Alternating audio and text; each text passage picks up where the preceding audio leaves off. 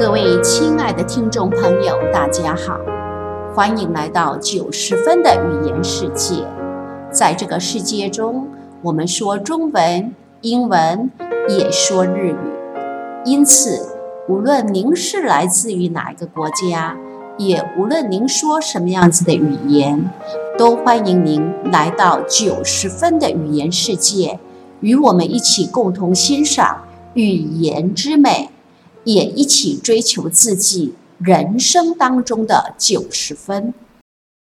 Hello everyone. Today I would like to introduce the winter solstice.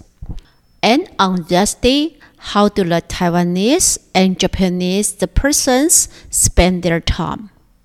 Of course, what I introduce is talking about their traditional customs and habits. If you are interested in it, Maybe you can also tell us now in Taiwan and Japan how many persons follow such kind of rules.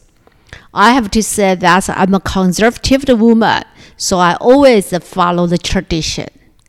As we know, the winter solstice is the day with the shortest period of daylight and the longest night of the year.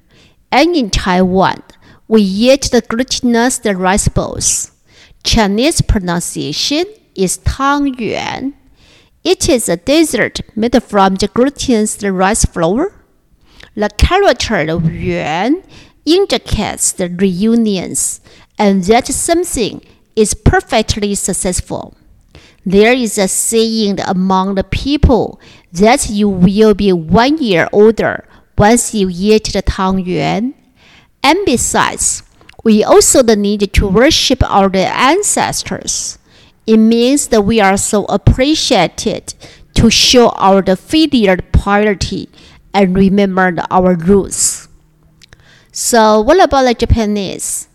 In ancient Japan, people that regarded the winter solstice as the sun's power getting weak. So they have to eat something to prevent themselves from cold or stroke. Since pumpkin is nutritious, eating the pumpkin in winter will warm up their bodies. Then people could get through the winter, and this is with the meaning of the removing the disasters and irritations. Another tradition is that they will take the yuzu bath on Touji. Touji is a pronunciation of the winter the solstice, and yuzu is a citrus fruit with the fragrance and the vitamin C. So they will put the yuzu into their baths.